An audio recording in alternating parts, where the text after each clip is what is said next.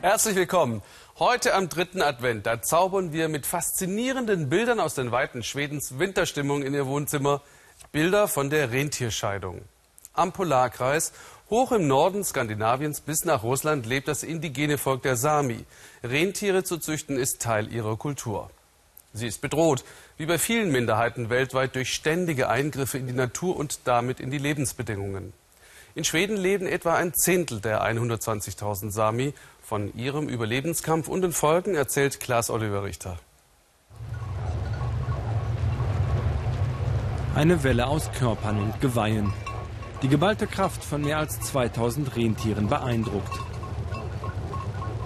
In diesen Wochen treiben die Züchter ihre Herden zusammen, zählen, markieren, die schlachtreifen Tiere einfangen. Für Pirre Bergquist und die anderen gehört die Rentierscheidung zu den Höhepunkten des Jahres. Das hier ist mein Leben. Da wird einem richtig warm ums Herz. So gut wie alles in der samischen Kultur dreht sich um die Rentiere, doch immer weniger Sami können von der Zucht leben. Deshalb glauben viele hier nicht mehr an eine Zukunft für ihre Traditionen. Auf Hilfe von der Regierung im fernen Stockholm warten die Sami meist vergeblich. Das macht nicht nur Pirre hilflos und wütend. Wir kämpfen hier mit so vielen Problemen. Wilde Tiere, die wir nicht jagen dürfen und dann überall die neuen Windparks.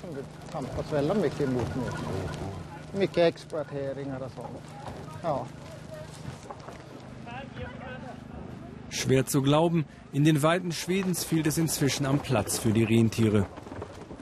Jeder dritte Züchter hat in seiner Not schon über Selbstmord nachgedacht, heißt es in einer Studie. Woher kommt diese Verzweiflung?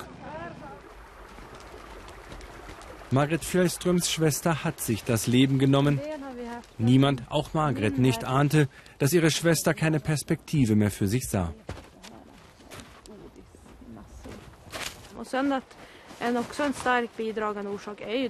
Es liegt auch an unserer Kultur.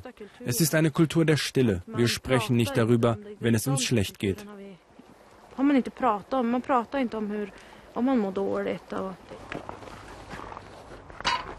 Regelmäßig besucht Margret das Grab. Die letzten Schritte, die sind für sie immer die schwersten, weil sie nie weiß, wie nah ihr das traurige Schicksal ihrer Schwester Carolina heute wieder gehen wird.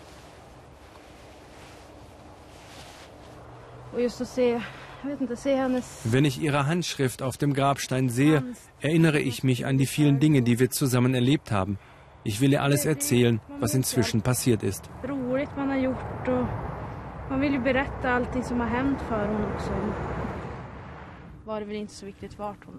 Jagd für Livet steht auf ihrer Mütze, Jagd fürs Leben, Margrets Lebensmotto. Vor sieben Jahren hat sich Carolina das Leben genommen, da war sie 22. Margret hatte viel zu spät verstanden, wie sehr Carolina unter ihren Depressionen litt. Vielen Sami geht es so, vor allem den Rentierzüchtern. Jedes Mal wird die Wunde neu aufgerissen, wenn ich mitbekomme, dass sich noch ein Rentierzüchter umgebracht hat. Ich bin wütend und frustriert darüber, dass es wieder und wieder passieren muss.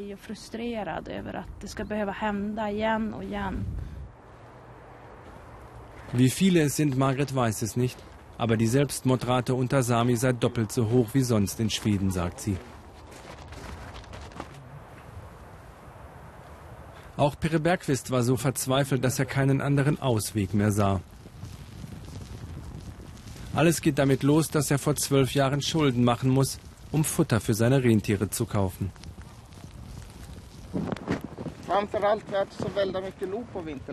Dann kamen die Luchse auf die Winterweiden.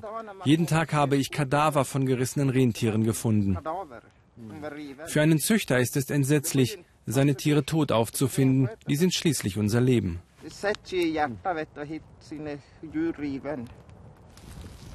Irgendwann reicht sein Einkommen nicht mehr. Pirre weiß nicht mehr weiter, ist kurz davor, sich mit seinem Jagdgewehr zu erschießen. Als plötzlich sein Sohn ins Zimmer kommt, schreckt er zurück. Im Gesundheitszentrum kann niemand helfen, die Ärzte dort verstehen und Sami einfach nicht, weiß Pirre inzwischen. Als ich dem Arzt erzählt habe, dass es mir wirklich schlecht geht, ich mich umbringen wollte, da hat er mich nicht ernst genommen. Wenn es in einem Monat nicht besser wird, hat er gesagt, dann können Sie ja noch einmal wiederkommen.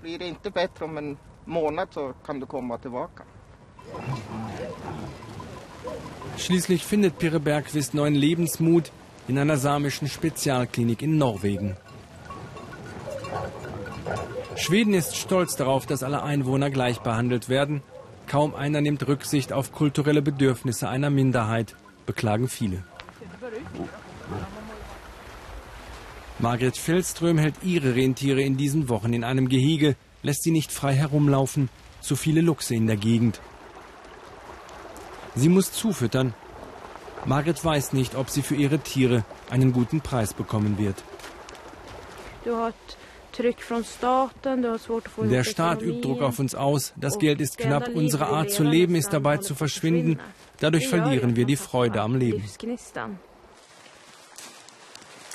Zum Schluss erzählt Margret, dass auch bei ihr vor kurzem eine Depression diagnostiziert wurde.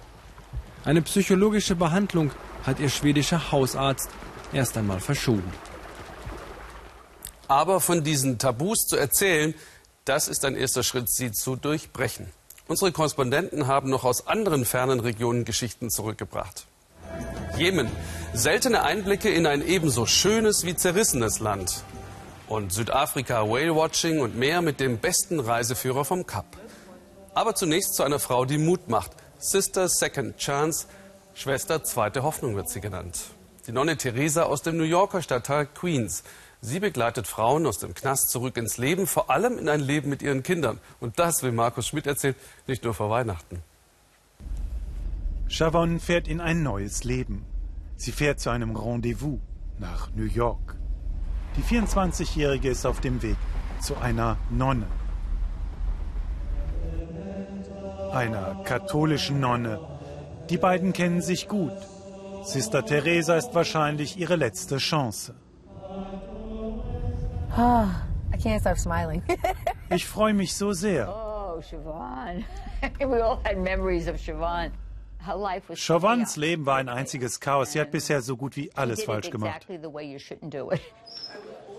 Gestern trug Chavon noch diese Uniform, die grüne Gefängnisuniform. Sie musste schon zum zweiten Mal ins Gefängnis. Insgesamt viereinhalb Jahre wegen gefährlicher Brandstiftung, Männer, Crack, Alkohol. Diesmal will sie alles besser machen. Es geht ihr vor allem um ihren Sohn, Jaden.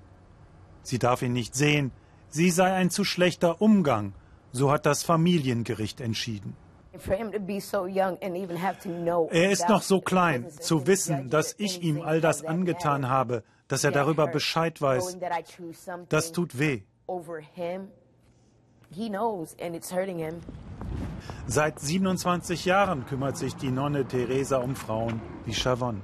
Man nennt sie Sister Second Chance, die Nonne, die dir auch noch eine zweite Chance gibt. Sie trifft die Frauen in den Gefängnissen der Stadt New York. Die USA sind Weltmeister im Wegsperren von Menschen und das gilt auch für Frauen, vor allem schwarze Frauen. Seit 1980 hat sich die Zahl der weiblichen Gefangenen versechsfacht.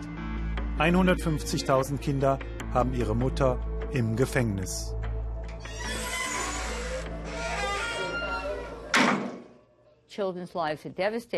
Die Familien werden auseinandergerissen. Oft landen die Kinder im Waisenhaus. Eine Katastrophe. Da wird uh, unsagbar gelitten. Das ist teuer. Das ist schrecklich. Wir sollten klüger sein. Weihnachtsfeier im Wohnheim Our Children in New York bei Sister Teresa. Ein fröhlicher, ein ausgelassener Abend. Fast alle, die hier zusammen feiern, Betreuer und Betreute, sind ehemalige Gefangene. Verurteilt wegen Mordes, Prostitution, Diebstahl, Drogenbesitz. Eine Wohngemeinschaft, 70 Frauen und Kinder, ein Frauenhaus. Die Nonne Teresa bietet ihnen einen geschützten Raum, um zu lernen, um zu leben. Sie können so lange bleiben, wie sie wollen, solange sie sich an die Regeln halten. Die Frauen helfen einander, das Leben in Freiheit zu meistern. Zum ersten Mal in ihrem Leben gibt es ein Zuhause, einen geregelten Alltag. Ich werde Sister Second Chance genannt, aber ich weiß tief in meinem Herzen, hier bekommen die Frauen eigentlich die allererste Chance in ihrem Leben. Chavon will diesmal ihre Chance nutzen. Es ist wahrscheinlich ihre letzte. Sister Theresas Team kennt sie noch gut. Damals, vor zwei Jahren, da hatte man sie vorzeitig aus dem Gefängnis hierhin entlassen. Damals war ihr Sohn Jaden mit dabei. Hier in diesen Räumen spielten sie miteinander. Aber sie kümmerte sich zu wenig um den Kleinen. Sie nahm wieder Drogen, schwänzte die Ausbildung. Da hat Sister Teresa sie rausgeschmissen und so landete Chavon ganz schnell wieder da, wo sie herkam, im Gefängnis. Du musst etwas von den Leuten verlangen, nur so können sie wachsen. Ja, ich bin hart, aber in einer netten Art und Weise.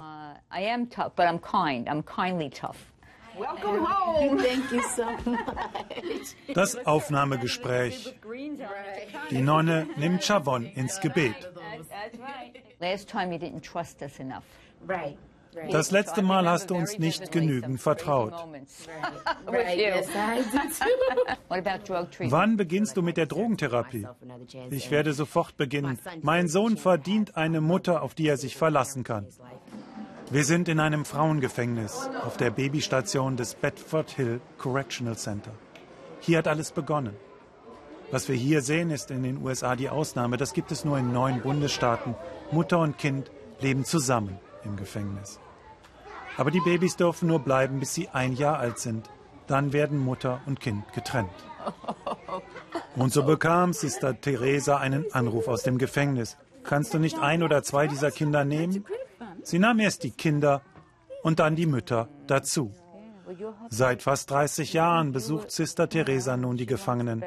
Zusammen mit der Gefängnisverwaltung entscheidet sie, welche der Frauen zu ihr kommen darf. Es ist ein Segen, dass es diese Einrichtung gibt. Computerschulung in Queens. Chavon muss büffeln. Sie hatte noch nie einen richtigen Job. Kommenden April wird das Familiengericht entscheiden, ob sie das Sorgerecht für ihren Sohn Jaden zurückbekommt. Er lebt zurzeit in einer Pflegefamilie. Ich vertraue ihr. Sie glaubt jetzt an sich. Und damit ist schon der halbe Weg geschafft.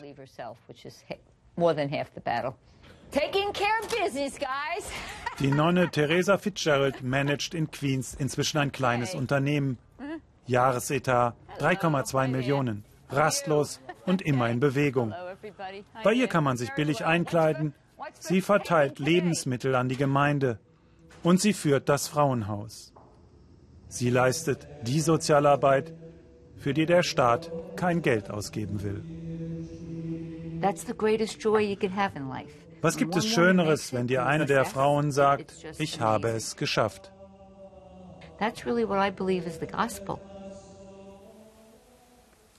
Wie sähe die Welt wohl aus ohne Menschen wie Sister Teaser, die sich engagieren? Es kriegen ja nicht alle so die Kurve wie Dalfrenzo aus der Kapregion in Südafrika. Der bringt Menschen wie uns ganz nahe zu seltenen Tieren, zeigt auf Motorradsafaris entlegene Strände und am Lagerfeuer Afrikas Sternenhimmel. Ausgezeichnet als bester Meeres- und Naturführer und damit der ganze Stolz seiner Großmutter. Ein Junge mit einer Drogenkarriere aus einer armen schwarzen Siedlung in Napier. Uli Neuhoff ging mit ihm auf Pirsch und Sie wissen ja, da ist jetzt Sommer. Das erste Licht des Tages. Die Flut kommt zurück. In ein paar Minuten wird das Wasser die Felsen wieder vollständig unter sich bedeckt haben. Hier ist ein Gel drin, aus dem Sonnenschutzmittel gemacht. Tote Meereshand wird sie genannt, eine braune Alge, die überall an der Felsenküste wächst. Das ist Alfrenzos Lieblingslandschaft, die Felsenküste an der äußersten Südspitze von Afrika.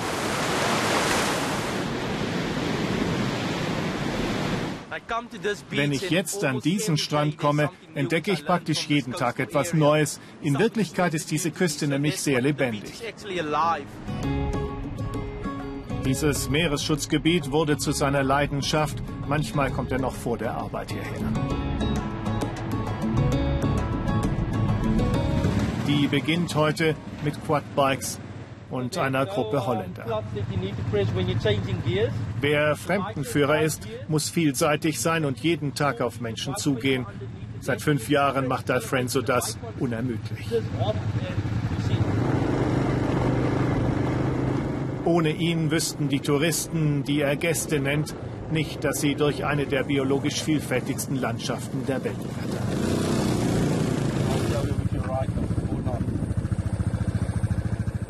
Hier zeigt sich, warum D'Alfrenzo den Titel bester Fremdenführer zurechtträgt. Das hier heißt Buschmanns Bettzeug. Man hat sogar herausgefunden, dass es Insekten verjagt. Hier gehört der 25-Jährige jetzt hin, aber seine Wurzeln sind im Landesinnern eine Autostunde entfernt. D'Alfrenzo wurde vor allem von seiner Großmutter aufgezogen. Zu ihr hat er das engste Verhältnis. Es war eng hier, als ich klein war, erzählte Alfrenzo. Meine Mutter hat drei Kinder, meine Schwester auch drei, sechs Kinder insgesamt. Alle wuchsen sie ohne Vater auf, eine typische Karriere, Zukunftsaussichten gleich null. Mit zwölf kamen die Drogen, Crystal Meth und Mantrax. Seine Oma war es, die ihn da rausholte und in die Schule trieb. Ich bin stolz darauf, was er erreicht hat, sagt sie. Ich bin alt. Seine Zukunft, die habe ich ihm gegeben. Geld konnte ich ihm keines geben, aber die Zukunft, die habe ich ihm ermöglicht. Die exklusive Lodge ist jetzt sein Arbeitsplatz. Mit Glück hat diese Geschichte aber auch zu tun. Vor fünf Jahren sprach ihn eine wildfremde Frau an, die Kandidaten für einen Fremdenführerkurs sucht. Mittlerweile gehört er zur Stammbelegschaft der Lodge. Der Chef rechnet mit ihm unterstützt ihn sogar in seinem Studium. Für uns ist es wichtig, dass wir die Menschen aus der Umgebung weiterbilden. Es ist solch eine Freude zu sehen, wie D'Alfrenzo sich entwickelt hat. Uh, Jemand, der keinen richtigen Job hatte, der praktisch aufgegeben hatte. D'Alfrenzo ist ehrgeizig. Auf dem Gelände der Lodge wohnt und studiert er Meeresbiologie für Fremdenführer. Mittlerweile gehört er zu den bestausgebildeten seiner Zunft. Mehrfach wurde er ausgezeichnet. Vor zehn Jahren dachte ich sicher nicht an so etwas. Damals dachte ich daran, was ganz Normales zu machen. Geträumt habe ich davon, Lehrer zu werden oder gar Polizist. Aber dann eröffneten sich mir plötzlich Möglichkeiten, die musst du ergreifen. Er hat sie ergriffen und zu seiner Passion gemacht. Also Mit Begeisterung zeigt er sein Highlight in jedem Jahr. Zwischen April und November tummeln sich jedes Jahr bis zu 400 Wale gleichzeitig in der Bucht. Eine Art Wahlkindergarten.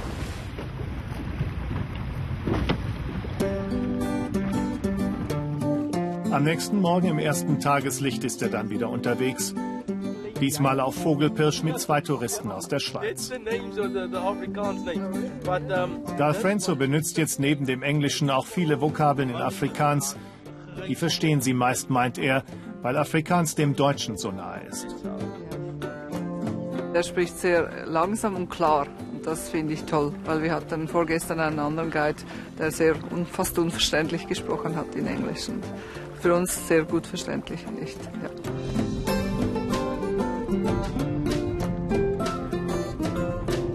Die Arbeitstage sind lang für einen Fremdenführer und reich wird man in diesem Beruf auch nicht. Die gute Laune verliert D'Alfrenzo aber praktisch nie.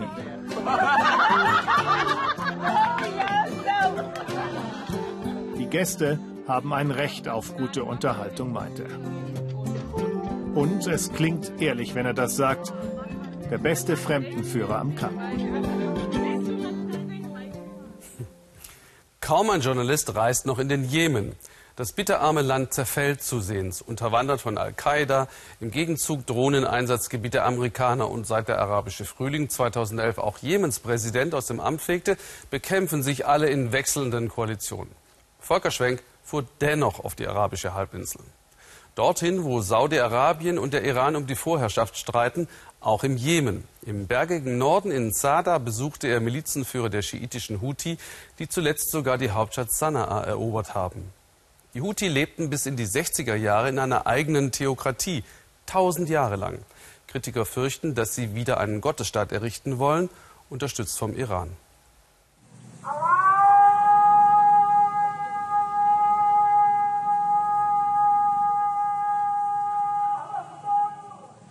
Sada, die Hochburg der Houthi-Rebellen im Norden des Jemen. Gut 250 Kilometer trennen Sada von der Hauptstadt Sanaa und ein langer Kampf gegen Jemens Regierung. Er begann 2004 und mit der Revolution 2011 war er nicht vorbei. Taif Allah al-Shami gehört zur Führungsriege der Houthis. Vor der Revolution schickte die Regierung Bomben, sagt er. Danach war es auch nicht viel besser. Die neue Regierung hatte einen Fonds geschaffen, um Sada wieder aufzubauen. Aber den gab es nur auf dem Papier. Die Politiker haben sich alles selbst unter den Nagel gerissen und sie bekamen immer weiter Geld aus dem Ausland, auch aus Europa. Sada ist eine mittelgroße Stadt mit 40.000 Einwohnern, konservativ und mehrheitlich schiitisch. Die Volksdroge Kat entspannt und macht angenehme Gedanken. Und so wirken die meisten Männer am Nachmittag eher schläfrig. Aber die Houthis haben einen Ruf als zu allem entschlossene Kämpfer.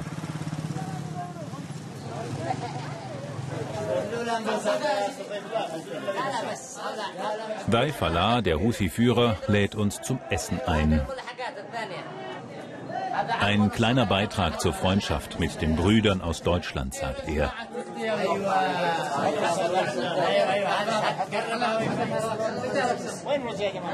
Die Houthis kämpfen gegen Al-Qaida und Islamisten. Doch Israel und Amerika betrachten sie politisch auch als Feinde. Keiner trinkt hier die bekannte US-Koffeinbrause. Es gibt nur die jemenitische Alternative Dilsi Cola. Ein bisschen süß, aber politisch korrekt. Im Kampf gegen Al-Qaida verbündeten sich die USA mit der korrupten jemenitischen Machtelite. Die ließ Bomben auf die Houthis werfen und bis heute töten amerikanische Drohnen immer wieder auch unbeteiligte Zivilisten. Die Houthis sagen, Amerikas Krieg gegen Al-Qaida habe das Land in den Ruin geführt. Die meisten Jemeniten sind heute bettelarm. Das ist eine Folge des wirtschaftlichen Niedergangs und der allgegenwärtigen Korruption. Und dagegen kämpfen wir an der Seite unseres Volkes.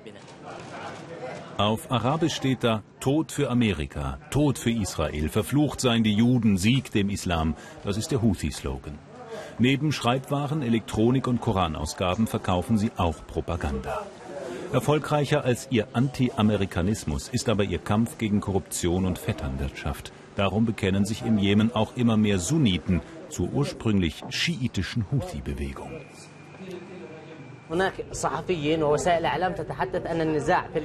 Manche Medien behaupten, es gebe im Jemen einen Konflikt zwischen Sunniten und Schiiten. Das ist total falsch. Unsere Bewegung basiert darauf, dass wir alle Muslime sind und von den Vereinigten Staaten und ihren Verbündeten angegriffen werden.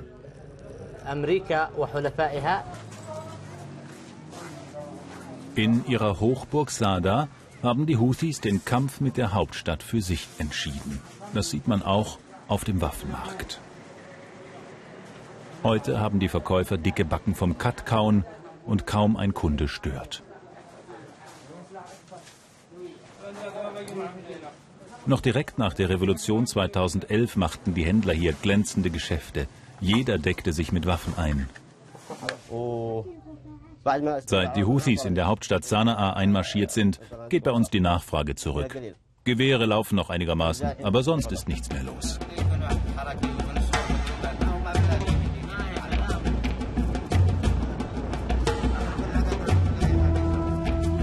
Die Houthis haben sich auf den Weg nach Sanaa gemacht, in die Zentrale der Macht.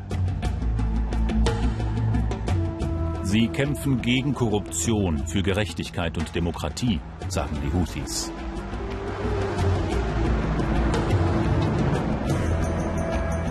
Regieren wollten sie hier nicht, sondern die Revolution vollenden. Die Houthis haben Jemens Hauptstadt überall ihren Stempel, den grün-roten Slogan, aufgedrückt. Sie sorgen für Ordnung in Sanaa und diktieren der Regierung ihre Forderungen, allein durch ihre militärische Präsenz.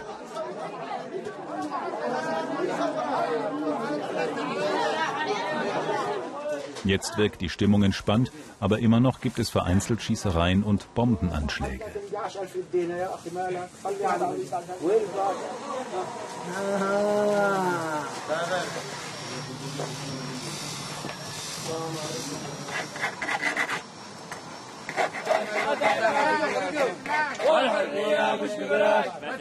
An einer Straßenecke ein paar Altrevolutionäre. Freiheit gibt es nicht umsonst. Wir sind nicht müde, skandieren sie. Aber der Menschenrechtsaktivist Samir, der ist müde. Denn auch die nachrevolutionäre Regierung habe für die Leute hier nichts getan. Er ist eines der Opfer der Revolution, sagt er. Er hat seinen Arm während einer Demonstration verloren und jene, die sich selbst die Führer der Revolution nennen, die haben sich einen Dreck für den armen Kerl interessiert.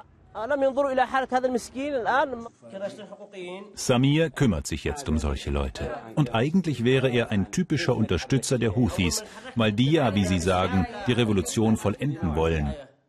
Aber Samir und seine Mitstreiter haben Zweifel. Als die Houthis kamen, kamen die da wirklich nur, um aufzuräumen mit der korrupten Elite, um Islamisten und mächtige Stammesführer zu verjagen, fragt sie ohne irgendeinen Hintergedanken? Uh, das glaube ich nicht. Die Houthis kontrollieren Jemens Hauptstadt Seite an Seite mit Armee und Polizei. Sie haben Macht. Nur was sie damit anstellen werden, das weiß derzeit niemand. Oder wir haben es nur noch nicht durchschaut. Mehr aus dem Jemen erzählt Volker Schwenk im Internet auf weltspiegel.de. Sagen Sie uns auf Facebook, wie Sie es fanden. Christine Adelhardt liefert Ihnen jetzt einen Blick in die Zukunft. Schnappschuss aus dem ersten Roboter-Restaurant in Shanghai.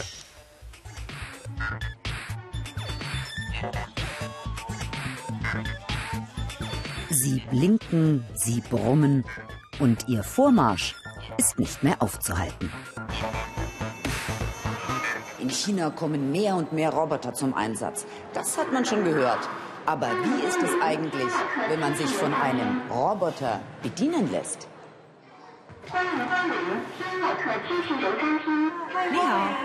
Äh. Bestellen muss man noch beim Menschen. Aber dann übernehmen die Roboter. Kein Koch, sondern er bereitet meine gefüllten Teigtaschen zu. Nun ja, zubereiten ist fast ein bisschen übertrieben. Der Roboter wärmt die vorgefertigten Speisen nur auf. Kochen, einfüllen, rausholen, für all das braucht es weiterhin den Menschen. Allzu hoch entwickelt sind die Roboter im Robot-Restaurant in Kushan bei Shanghai nicht. Die eigentliche Attraktion sind die Maschinen, die die Gerichte servieren. Vor allem Kinder haben daran großen Spaß. Roboter beklagen sich nicht, kommen immer zur Arbeit, tun, was man ihnen sagt. Manager Xu Jiang ist überzeugt, auf Dauer sind Maschinen billiger als Menschen. Erstens ist das eine ganz neue Idee, mit der sich Geld verdienen lässt. Zweitens zählt das zur Hightech-Industrie und wir können Förderungen von der Regierung bekommen. Und drittens sparen wir Lohnkosten. Unterdessen sind meine Teigtaschen auch fertig und der chinesische R2D2-Verschnitt hat mich tatsächlich gefunden. Ah, wundervoll, da kommt ein Essen. Naja, man muss doch eine Menge noch selber machen im Roboterrestaurant. Und wie werde ich den Freund jetzt wieder los? Ach ja, einmal draufklopfen auf den Kopf. Dankeschön, tschüss. Noch ist das Robot-Restaurant kein Kassenschlager. Nächstes Jahr aber soll es landesweit bereits 70 Filialen geben, Die Automatisierung in China also schreitet fort. Als ich kürzlich in Japan war, servierte die Büroleiterin des Kollegen, den ich besuchte, auf Knien rutschend Tee an unserem Tisch. Das fanden die umsitzenden Japaner absolut normal. Welche Kulturrevolution muss es in diesem Land also erst noch geben, um das umzusetzen, was Japans Premier Abe verordnet hat, eine 30-Prozent-Quote für Frauen in Topjobs? Ob er deshalb heute die Wahl gewann? Nirgendwo auf der Welt schrumpft und altert die Bevölkerung so schnell wie in Japan. Deshalb sollen nun Frauen und nicht Einwanderer Japans Wohlstand sichern. Dass dies auch die Männer angeht, wurde Uwe Schwering schnell klar. Festhalten bitte. Für einen neuen Tag der Arbeit. Mit vielen Männern und wenig Frauen. Japan, Nummer 3 auf der Welt in der Wirtschaft, Nummer 104 bei der Gleichstellung. 40 Plätze hinter Bangladesch. Nach einem Kind kehrt die Frau in Japan fast nie in den Beruf zurück. Sie trägt die Konsequenzen. Der Mann geht weiter arbeiten.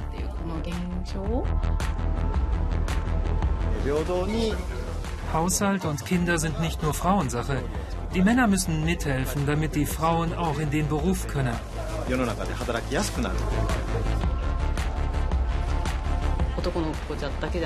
Ob Junge oder Mädchen, meine Kinder wissen, dass sie später im Haushalt helfen müssen. Denn nicht nur Männer gehen arbeiten, Frauen auch.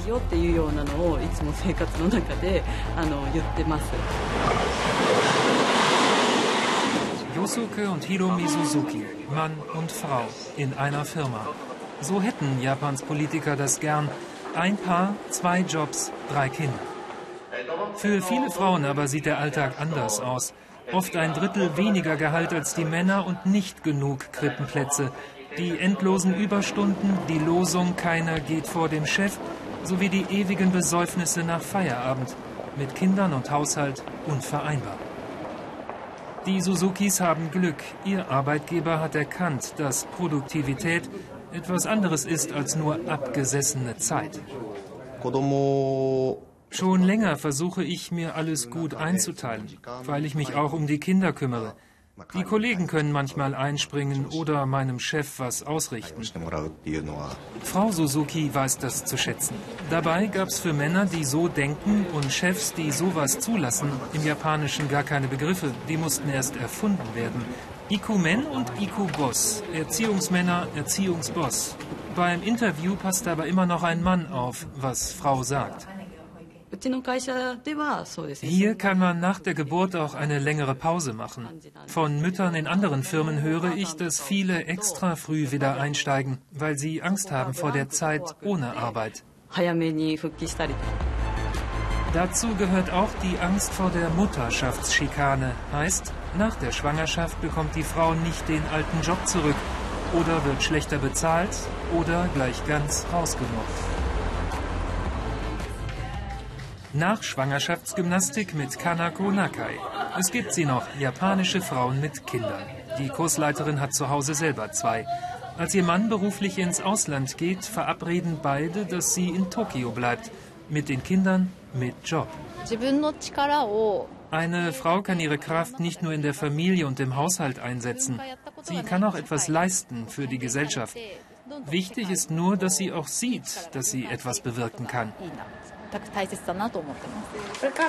Die Kinder sehen Mama deshalb nur selten. Doch es kommt Hilfe von einer Agentur. Die vermittelt unbedarfte Studentinnen wie Miko und Momoka. Und das mit Absicht. Die beiden ahnen zwar nur, wie Salz aussieht und wissen nicht, wie die Pfeffermühle funktioniert, aber sie wollen ja was lernen. Wie das ist mit zwei Kindern und wie, wenn die Mutter einen Beruf hat. Dafür fehlen nämlich vielen jungen Japanern die Vorbilder. Früher dachte ich, wenn mal ein großes Ereignis passiert im Leben, eine Heirat oder ein Kind, dann müsste man aufhören zu arbeiten. Aber jetzt sehe ich, man kann auch weiterarbeiten. Ich möchte aber spielen mit Mama. Ich kann mich kaum erinnern, dass sie mit mir gespielt hat. Mit Papa könnte er ja auch noch spielen, aber der ist weit weg, in Moskau. Ein Sohn, dem der Vater fehlt Und ein Vater, dem die Tochter fehlt. Judika ist tot. Sie starb an Krebs. Doch erst sie hat ihren Vater zu einem guten Vater gemacht, wie er selber sagt. Durch Jurika wurde ich zum Papa. Bis dahin kannte ich nur die Arbeit. Nie habe ich in der Küche gestanden oder im Haushalt geholfen. Oft waren wir nur auswärts essen. Erst nach der Geburt habe ich angefangen zu kochen. Und das hat sehr gut geschmeckt.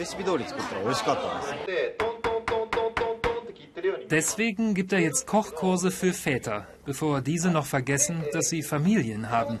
Das ist wie erste Hilfe für die Frauen, die nur dann Fuß fassen werden in Japans Arbeitswelt, wenn die Männer mit anpacken. Takimura sagt, verbringt Zeit mit eurer Familie, mit euren Kindern, bevor es zu spät ist. Und alle zusammenrufen, lecker! Schon halb sechs. Der frühe Feierabendfrosch erquakt und sagt, geht pünktlich heim. Suzuki geht, die anderen bleiben. Der Gruppenzwang ist stärker. Welche Mutter kann sich das leisten? Japan, wo 80 Prozent der Firmen klagen. Frauen fördern? Problematisch. Doch es geht. Sie sitzen am Tisch. Gemeinsam. Die Kursleiterin kommt erst spät nach Haus und ist einsam. Die Kinder im Bett, nur ein Chat mit dem Mann. Japan, Frauen in Top-Positionen 5%. Gleichstellung bei gleichem Tempo wie bisher in 80 Jahren. Echte Männer trinken darauf. Oder auch nur, weil der Chef es so will.